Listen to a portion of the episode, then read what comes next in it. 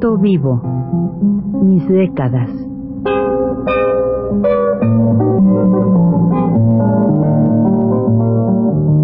Juan de la Cabada, mediante esta serie de programas radiofónicos, narra los momentos más intensos de su existencia como escritor, trotamundos, militante de la condición humana, todo lo cual es ya patrimonio de nuestra mejor literatura.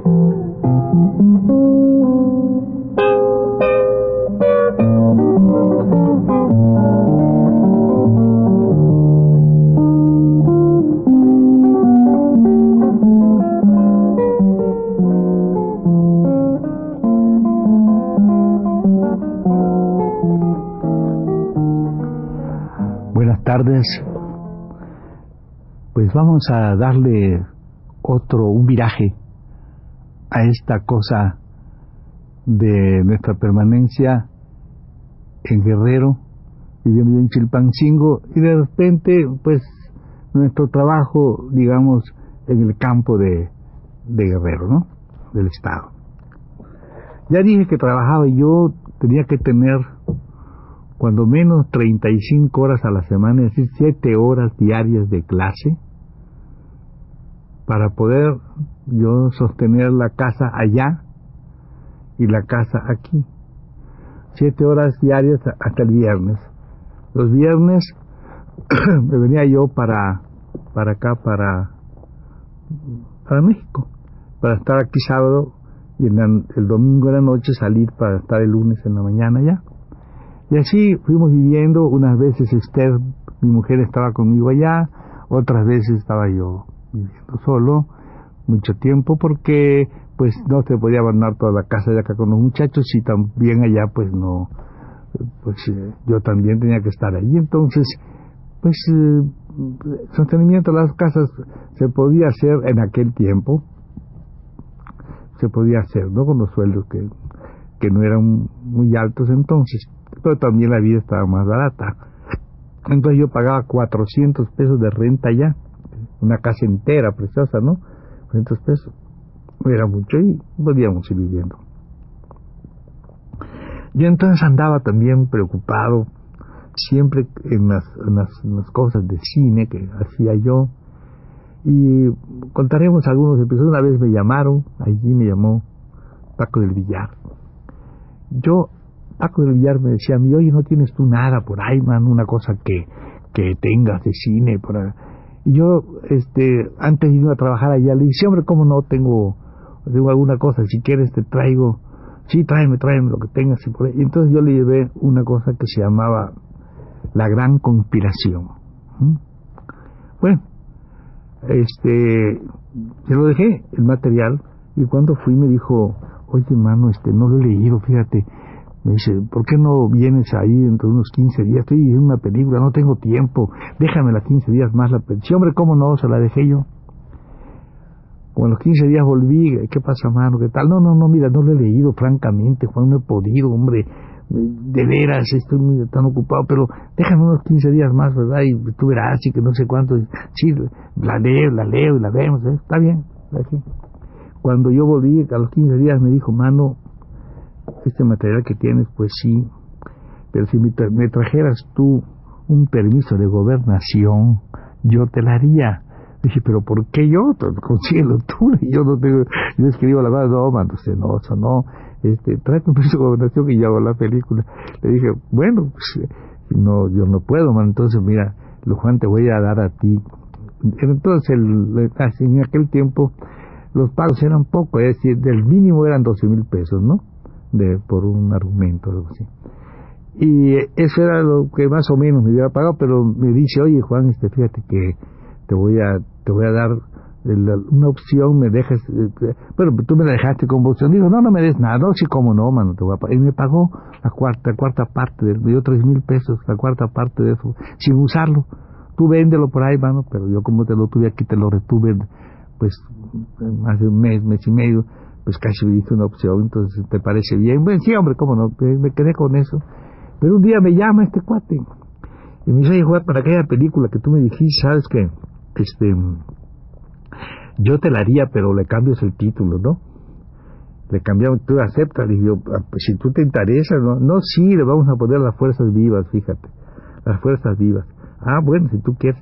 Y, este, y tenemos que hacer algunas modificaciones, tú ves, para que pueda pasar, porque como tú lo pusiste ahí, no, es muy duro, y entonces no, no se puede, entonces, ¿qué dice? Digo, bueno, ¿quieres venir el, el lunes a correr? Y dije, no, el lunes no puedo, man, no estoy empezando, voy el viernes, hasta el viernes sí, si me, me esperas tú, yo voy el sábado allí, en la mañana, ¿no?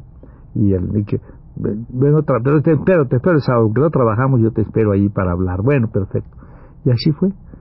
la, semana siguiente llegué y me pagó la película, me la pagó y firmé el contrato muy bien con el nombre de las Fuerzas Vivas. Yo ni la vi porque no me interesaba ya ver ninguna cosa, ¿no? Pues, si al fin y al cabo ellos van a hacer las modificaciones que crean convenientes, porque así dice uno de los, sé todavía dice, uno del, del, de las... Eh, de los puntos del contrato es que la empresa se reserva el derecho de hacer todos los cambios que crean convenientes, entonces claro, pues ellos pueden cambiar, ¿no?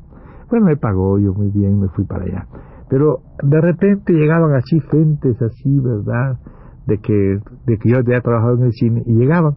Yo había tenido una idea de una película que se llama Edipo Reyes. ¿Qué es Edipo Rey? Nada más que yo creo que en todas, los Edipos hay en todas partes de México a montones, entonces yo quería hacer esa película Edipo Reyes, ¿verdad? Y haciéndola allá en Guerrero, en Guerrero, y se lo había contado yo a un productor. Este productor se fue para allá y también me anticipó dinero, me dijo, pues si yo por si quieres, mientras haces la película, no se hizo, ¿no? Pero de todas maneras él me dio el dinero, pues algún día se hará probablemente. Y entonces yo pues llegó y vamos a ver el ambiente y todo. Le dije, hombre, ¿cómo no? Vamos a la, a la, a la barra de Coyuca. Le dije, iba a empezar. Muy bien, nos fuimos allí a Coyuca y ya pasamos al Bejuco a ver un amigo mío que ha sido mi alumno. Y ella, esto se hacía los sábados, ¿no? Porque estaba que no vine a México, porque como este amigo para allá, entonces llegó él con, con Reynoso, un, camarógrafo, etcétera Y nos fuimos allá. Es muy bonito porque lo llevan a uno, atraviesa uno ese brazo de mar, ¿no? Hasta, hasta, hasta donde está el lugar de Coyuca, la barra de Coyuca, hasta llegar a la barra, y lo llevan a uno en bote, las negras que hay ahí, las negras preciosas van ahí, uno lo llevan a uno hasta allá. Es una cosa así como de esas leyendas de Conrad o de marinos así, ¿verdad? Del mundo. Es muy bonito. Entonces fuimos ahí, vimos el lugar, se hicieron unas tomas, vamos, quedamos en eso no se hizo la película, pero de todas maneras ya la vimos, ¿no? Eh, yo no voy a no voy a vender la trama porque para qué la vendo, mejor no, pero nada más el título. y yo pensaba entonces hacer una serie de cosas que en realidad este pudieran darle a la gente el, la, idea de lo que son las grandes obras, que es Edipo, ¿verdad? La gente nunca va a ir al teatro a ver Edipo porque ese, ese teatro de bellas artes tiene que entrar pues nadie entra, porque la gente del pueblo no entra, desde luego, ¿no? Eh, entran otras gente, pero así obreros eh, no entran. Pero si hiciéramos por Reyes, la haríamos en un lugar popular y seguramente que sí, entrarían y cuando vieran por Rey, pues dirían, vamos a verlo, porque la atención. Y como es el tema, el mismo tema, posiblemente ya conocieran en la literatura misma, que es una cosa, vamos, por Rey pues es una pieza, una obra importante de toda la literatura mundial, pues ya el pueblo se iría, ¿verdad?, interesando y, y, desde luego conociendo al, al Edipo, ¿verdad? Ahora, con nosotros hacen siempre, con nuestro idioma hacen cosas horribles ingleses, ¿no? El hombre de la mancha, pues es el, el, tomando el Quijote como es natural, pues qué exceso. Entonces nosotros debemos también hacer cosas así, y entonces pensaba yo que se podía hacer Otilia, Otilia, Otilia es Otelo, nada más que es el nombre de mujer. En lugar de ser un negro celoso, es una negra celosa.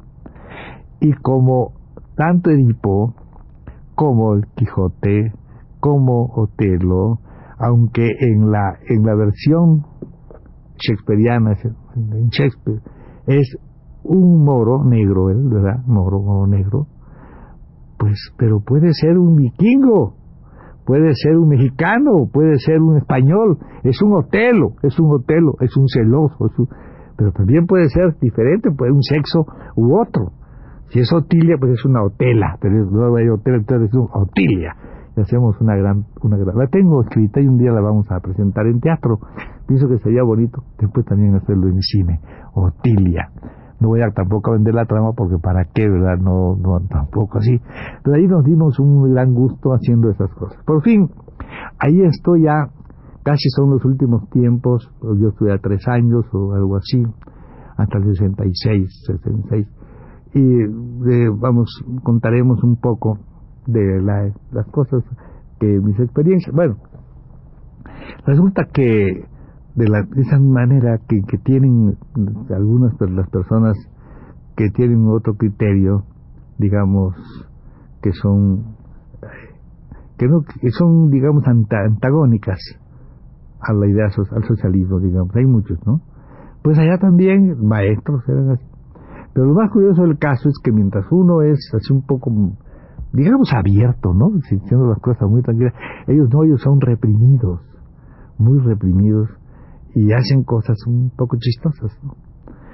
Un día estaba yo para venirme, el jueves o el viernes tenía que venir, y un compañero que se casó con una muchacha que yo le daba, que era ya del último año, se recibió, se recibió en la, en la especialidad de historia, Vilma se llama. Bueno, y su marido me estábamos en una la baranda así aquí está la rectoría estábamos en la baranda.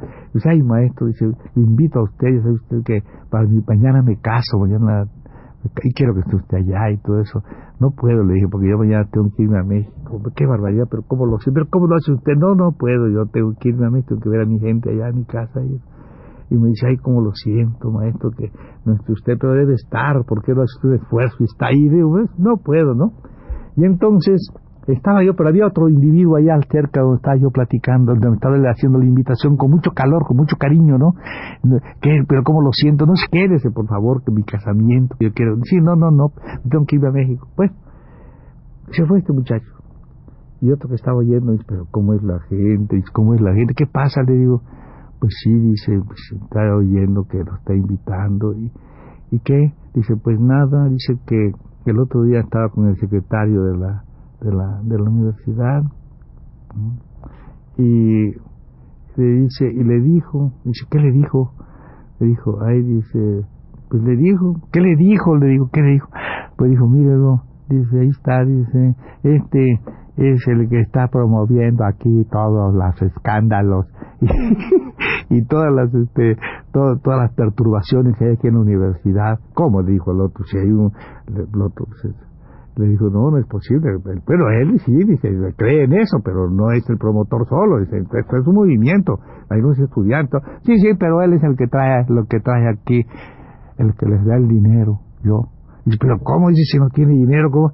Como que no es el enlace, el enlace ruso. y ahora que no hay el dinero allí, ¿verdad? En esta cosa. Y al mismo tiempo me está invitando con muchas cosas, ¿verdad? Para su para su boda, para su casamiento. Como eso, vamos a, si tenemos tiempo contaremos otras más, porque son todas divertidísimas y llegaban a mí por los conductos más extraños. Es decir, lo que menos imaginaba yo era que a mis espaldas se, se hiciera una leyenda de este tipo, porque pues era muy amable. Así me pasó, desde este tiempo no, ¿verdad? Entonces, en la, en la otra vez vamos a contar todas esas experiencias que son divertidas y creo que algunos compañeros, vamos, que tienen ideas políticas, pueden tener también las mismas experiencias en lo que se llama la amable hipocresía entre, entre nosotros, entre los que trabajamos en este medio. Hasta la próxima.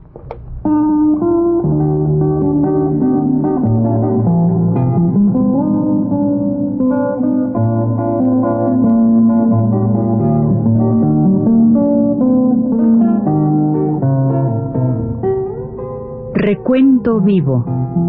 Mis décadas.